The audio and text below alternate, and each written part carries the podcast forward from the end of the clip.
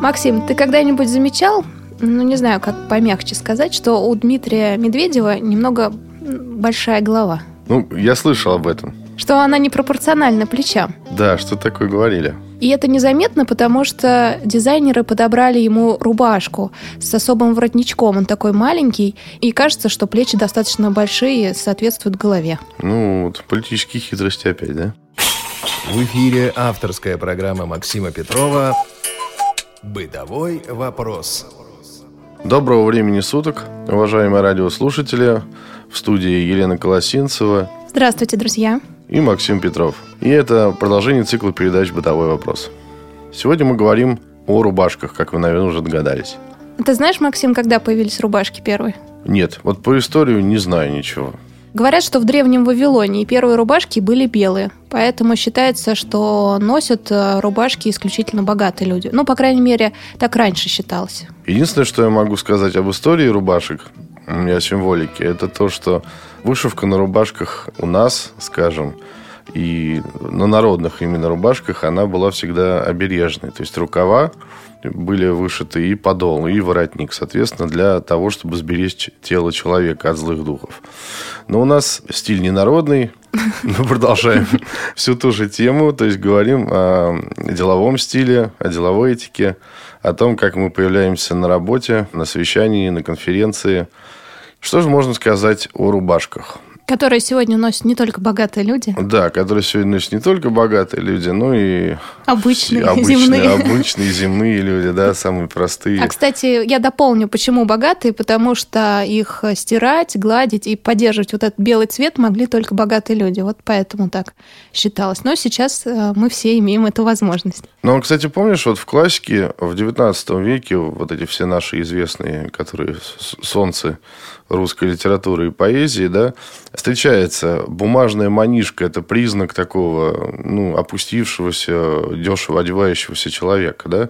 Явно это как бы вроде одноразовая рубашка, там, нечто такое, что в приличном обществе не носит, да. То есть, очевидно, была проблема с тем, чтобы погладить, постирать и вообще как-то это все в порядке держать. А что такое манишка? Просто не все знают, я думаю. Насколько я понимаю и помню, это родственник рубашки прямой. Чаще всего она носилась как нижняя рубашка, но были варианты, которые можно было одевать под сюртук и под жилет. А у нее просто достаточно открытый свободный ворот, и что-то там со спинкой, она прямая. Но вот э, я не выкройщик и не портной ни разу, поэтому мне сложно описать. В общем, это достаточно просторная рубашка, не строгого покроя и с, э, как там говорится в описании, с косой спиной и свободным воротником. Ну, нечто вот такое, видимо, действительно то, что не одевают люди, которые хотят произвести впечатление, скажем так.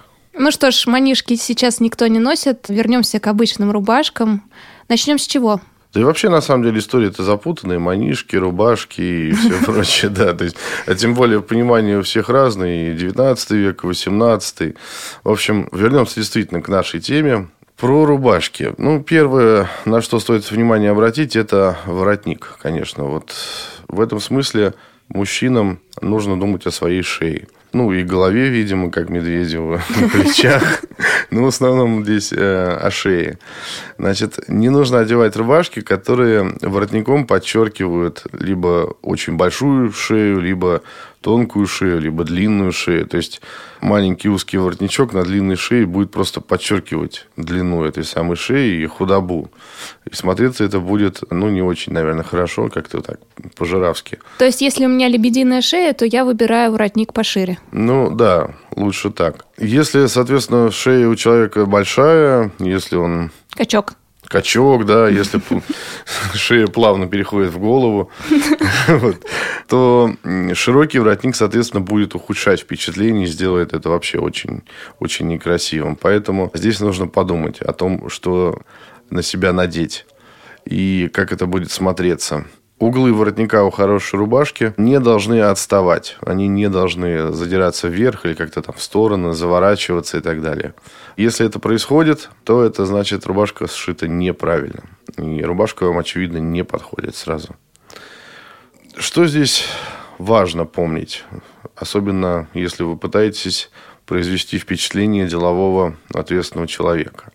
На деловой рубашке не должно быть никаких лишних элементов, ни спортивных, ни военных. Это погончики всевозможные, дополнительные карманы, какие-нибудь э, дополнительные застежки, фальшивые карманы, пуговицы в ненужных местах и так далее. Вообще, по-хорошему, на деловой рубашке даже карманов не должно быть. Даже нагрудного вот этого самого популярного кармана быть не должно. Ну, сейчас канон меняется, классический даже, и позволено иметь вот этот нагрудный карман на рубашке, в который ничего нельзя класть, кстати, даже деньги или там какие-то бумажки. Нельзя, потому что карман будет топыриться, это будет видно. Разрешено иметь карман с эмблемой фирмы-производителя. Что сказать можно о рукавах рубашки? Это очень интересно. У нас есть рукав на пуговицах. Их может быть несколько, может быть одна, может быть две и даже три бывает. Но, по крайней мере, больше я не видел и ни о чем подобном не читал. Это рубашки, в общем, классические, стандартные, обычные, повседневные. С ними очень просто обращаться, и они, собственно, не требуют от носителя от пользователя, можно так сказать, никакого напряжения. Есть более сложный вариант рубашки с французскими манжетами.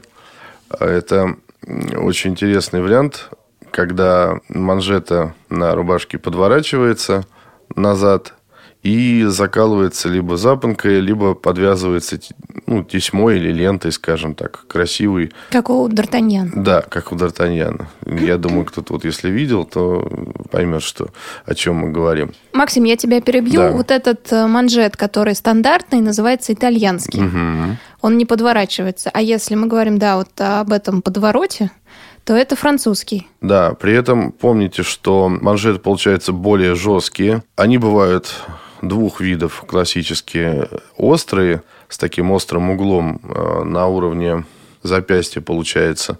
Либо закругленный угол бывает. Носить можно и такие, и такие. Это, в общем, не проблема. Другое дело, что нужно подобрать правильно запонки для таких рукавов. И здесь нужно иметь в виду две вещи. Что вообще, на самом деле, французские рубашки – это как и костюм тройка. Это принадлежность консерватора, это принадлежность человека, который является сторонником классического делового канона, это принадлежность начальника высокого ранга или очень-очень богатого человека, который хочет выделиться серьезно из общей массы. И французская манжета – это предмет, это вещь, которая актуально на больших праздничных мероприятиях или очень торжественных мероприятиях. Клерк обычный в каком-нибудь офисе, да, на какой-нибудь незатейливой работе за конторкой, он будет очень странно смотреться в рубашке с французскими манжетами. Кстати, французские манжеты носил Джеймс Бонд часто очень. Да ты что? Да. Кстати, как интересно. Ну, у него когда торжественный вечер был какой-то. А, вот ну, было замечено, что да, да угу. этот э, киногерой носит э, запонки. Ну вот, то есть, кто хочет походить на Джеймса Бонда. На Джеймса Бонда, да, тут. Еще Джастин Тимберлейк, певец, тоже носит иногда запонки. В общем, да, то есть Какие, они... кстати, запонки носят люди вот шоу-бизнеса и герои скажем так, разведчики и детективы, как его определить этого 007? Классические. Классические, То есть это да? металлические запонки. Они, кстати, делятся на четыре вида. Запонки угу. все.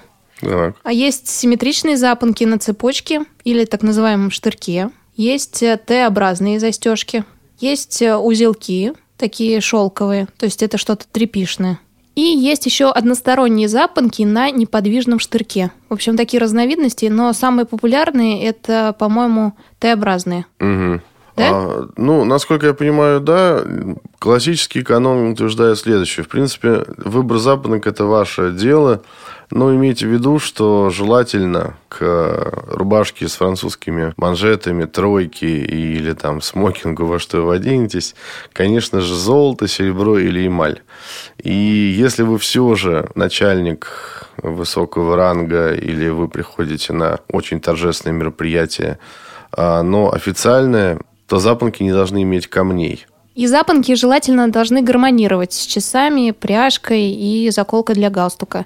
Но самое главное, подчеркивают э, эстеты, запонка должна гармонировать с часами. То есть это самое главное. Остальное уже так, как получится. Кстати, ты знаешь, этот вопрос можно задавать, а, не знаю, на киси или, может быть, что где когда послать. С удивлением недавно узнал, что рубашки с французскими манжетами могут иметь разные рукава. Один короче, другой длиннее. Я знаю, Ты почему. знаешь? Да, потому что если рубашка сшита на заказ, то там оставляют место для часов. Да, вот Да, расширяют чуть-чуть дело. рукав. Прям можно было бы вынести рубашку, да, Если или бы- там, да, да. и показать и спросить, почему так. Ну, я думаю, что, конечно, господин Друсь ответил бы. Вот А, Интересно, Владимир Владимирович носит, он любимый герой мой в бытовом вопросе, носит э, часы на правой руке. Интересно, у него рукав на рубашке шире на правой руке или нет? Надо да, это подметить. на- надо попробовать написать. Давай еще, наверное, немножко скажем про запонки. Две вещи. Первое, считается, но это совершенно не обязательно, потому что, я говорю, сейчас запонки это такой строгий очень аксессуар. Значит, считается, что для торжественных мероприятий, которые связаны с праздниками, актуальнее запонки круглой или овальной формы. А для деловой жизни используются прямоугольные э, запонки или квадратные. Ну, в общем, запонки с э, прямыми углами. Есть у тебя еще какая-нибудь интересная информация по этому Да, поводу? я хотела добавить, что французские манжеты нельзя заглаживать. То есть э, вы надели рубашку, завернули манжету и прикрепили запонку. Не надо утюжить и так далее. Это строго, нельзя. И еще мне понравилось э, высказывание по поводу запонок. Ведь есть э, разные, то есть там, не знаю, зажигалками, компасами, голыми женщинами. И вот в JQ такой совет. Запонки с зажигалками, флешками, компасами, голыми женщинами и прочими шутками можно принять в качестве подарка на день рождения и положить в ящик стола навсегда. Так что, друзья, запонки запонками, но вот какие-нибудь фривольные картинки не носите. И еще, если запонки очень запоминающиеся, яркие, то не стоит их носить часто, потому что вы будете мелькать и запомнитесь именно ими. Мгм. Ну вот, что касается вот таких законов и справедливых советов, это мы уже отвлекаемся постепенно от запонок. А у Джона Тимлейка, одного из ведущих американских специалистов по деловой этике, есть интересное достаточно высказывание в одной из его книг. Сейчас я попробую даже вспомнить, как это было написано, как это звучало. Что-то вроде того, что если вы собираетесь воспринять всерьез все то, что я написал в этой книге, вы никогда не оденете рубашку с коротким рукавом, если вы хотите быть настоящим деловым человеком, вне зависимости от того, работаете вы обычным курьером или являетесь начальником крупной фирмы. О длине рукава мы продолжим разговор чуть позже. Радио ВОЗ. Для тех, кто умеет слушать. Слушать. Вы слушаете «Бытовой вопрос». У микрофона Елена Колосенцева и Максим Петров. Мы сегодня разговариваем о рубашках. Закончили о длине рукава. Максим, какая длина должна быть примерно? Деловая рубашка – это рубашка с длинным рукавом всегда, категорически. А если лето и мне жарко? Все равно. Э, Здесь классический канон однозначно утверждает, что это всегда длинный рукав. Рубашки с коротким рукавом – это спортивный стиль, и, как считают специалисты, по деловой этике, это не может внушать уважение. Поэтому всегда длинный рукав считается, что длина рубашки должна быть такой, чтобы край манжета доставал до косточки на запястье, опять же. Может быть небольшой допуск в сантиметр, полтора, не больше. Я слышала, что рубашка не должна сильно торчать из э, рукава пиджака. Из- да, она может выступать. Вот, кстати, у нашего с вами любимого Владимира Владимировича Путина с этим были некоторые проблемы Выступала сильно? Да, очень сильно. Открывались рукава, буквально там говорили на 4-5 сантиметров. А Хотя должно, предел да. сантиметр-полтора, не более того. И это, опять же, ну, такой момент шика. Это совершенно не обязательная вещь. Это вот э, люди, которые ну, дэнди, да, это люди, которые действительно следят очень сильно за своей одеждой. Это вот шик такой. А на самом деле она совершенно не обязательно должна выступать. Но если выступает, то, опять же, э, не пытайтесь подражать Путину. Полтора сантиметра – это максимум.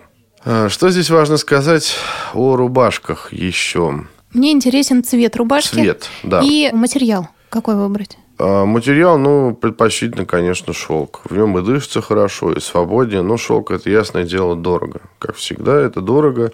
Поэтому... э, Хлопок? хл- Хлопок, Мгм. да, хлопок. э, Желательно, ну, чем чище, тем лучше, опять же, чтобы тело дышало и не напрягалось э, в рубашке и пиджаке. Но чистый хлопок будет деформироваться, Да, поэтому, немного там лучше, какой-нибудь конечно, синтетики должно быть. Синтетики можно. Рубашек нужно иметь мужчине около 12-15 штук. Ого, я думала 4 классические. Нет, вот 12-15 штук нежных пастельных тонов. А черная? Черные рубашки чаще всего не используются в деловой сфере. Это неграмотно. Как утверждают те же специалисты, черные рубашки, конечно, иногда их одевают под светлые костюмы, но, как мы уже говорили, чем светлее костюм, тем ниже ваша деловитость, скажем так. Максим, очень часто, особенно летом, замечаешь, что рубашка намокает, и видно вот это пятно сзади, Пятно, когда да. человек снимает ее. Может быть, ты подскажешь, какие цвета подобрать, чтобы менее было заметно это пятно, если я знаю, да, что оно появится. Ну, вы знаете, тут интересный момент такой. Вообще рекомендуется держать несколько, 3-4 белых рубашки для торжественных случаев и выходов. К сожалению, ничего не сделаешь. Вот на белом будет, конечно, пятна видно всегда. Ну, если, соответственно, использовать всякие дезодоранты и все прочее, это можно момент уменьшить, но неизбежно, да, рубашка белая, тем более рекомендуется носить льдисто-белые рубашки. Льди- Какие-какие? Льдисто-белый, именно льдисто? вот, да, чисто, чисто белый, без всяких примесей и цветных примесей имеется в виду. И, соответственно, эта рубашка, ну, на один раз. То есть, вы пришли, это сразу нужно уже как-то стирать куда-то, либо отдавать, либо самостоятельно стирать. Про стирку таких рубашек и вообще про стирку проговорим в отдельной передаче. А, к сожалению, да, на белых рубашках все равно это будет видно, на светлых относительно рубашках тоже может быть видно. С этим, к сожалению, ничего не сделать, потому что цвет рубашки во многом зависит, ну, по крайней мере, он должен гармонировать с цветом костюма. Да, мы уже говорили о цветовых сочетаниях. Ну, допустим, а, нужно иметь в виду, что под синий костюм, да, раз уж он такой повседневный, как мы уже обозначили, следует надевать а, рубашки той же гаммы. То есть а, голубые, там темно-голубые, бледно-голубые. И под синий костюм пойдет бордовая рубашка. Я вот думаю, что вот этот вариант как раз, наверное, оптимальный в том смысле, что вот эти вот разводы, они менее заметны будут, но не все просто любят бордовый цвет. Несколько лет уже популярна клетка, в том числе на рубашках. Что скажешь об этом? Как и у костюмов, в деловой жизни мелкая клетка, мелкая точка, мелкая полоска. Чем меньше она заметна, тем лучше считается. И всякие крупноклетчатые полосчатые рубашки – это сфера развлечений, шоу, клубы и так далее. И еще один вопрос у меня возник. А, Тоже очень часто наблюдая у мужчин, видна майка под рубашкой. Я знаю, что по канонам майка обязательно. Во-первых, она для гигиены, во-вторых, рубашку не придется так часто стирать, ну и в-третьих, приятнее, что точно хлопок, да, к телу прилегает. Но очень часто майка видна под рубашкой. Это же, мне кажется, не очень красиво, да? Да, конечно, это не очень красиво, поэтому, соответственно, нужно подбирать цвет майки соответствующим образом, чтобы он совпадал фактурно с э, цветом рубашки, желательно. Ну и такие майки подбирать нужно, чтобы они были как можно менее заметны под рубашкой. Опять же, многое зависит от цвета рубашки, как вы понимаете. Здесь вот момент достаточно тонкий, и подумать есть над чем, да, что одеть, что выбрать, какой цвет и так далее. Ну, понятное дело, что майки не должно быть видно, да, это просто ну, некрасиво. Это не сделает вас, скажем так, деловым человеком, поэтому будьте осторожны. Скажем сразу еще про серые костюмы, тоже достаточно популярные. Под серые костюмы идут голубые рубашки, соответственно, белые идут подо все практически. Серые костюмы также можно носить с бежевыми рубашками, нежно-розовыми, ну, скажем так, пастельно-розовые, такие это сложно объяснить, но, наверное, это очень-очень нежный, такой тонкий розовый цвет. Кофе с молоком и э, вот такие оттенки идут под серые костюмы. С коричневым костюмами сложнее. Мы уже говорили, что очень осторожно нужно к этому относиться, потому что коричневые костюмы не принадлежность делового человека. Ну, а под черные, раз они черные, они торжественные, они строгие, поэтому белая рубашка – это наилучший вариант. Ну, в общем, можно и пофантазировать, только аккуратно. Я вас очень прошу, аккуратно фантазируйте, потому что можно ну, быть просто смешным. И еще я хотела дополнить э, по поводу воротника. Извините, что вернулась к нему. Да, самое время вернуться уже. Да, и подчеркнуть какие-то вещи. Вы можете просто прийти в магазин и вас спросят, а вам нужна классическая стойка или большая стойка? И тут непонятно, стойка чего, собаки, что ли? Нет, это рубашки, воротника, классическая стойка под галстук и большая стойка, имеется в виду там больше расстояния для того, чтобы завязать шейный платок.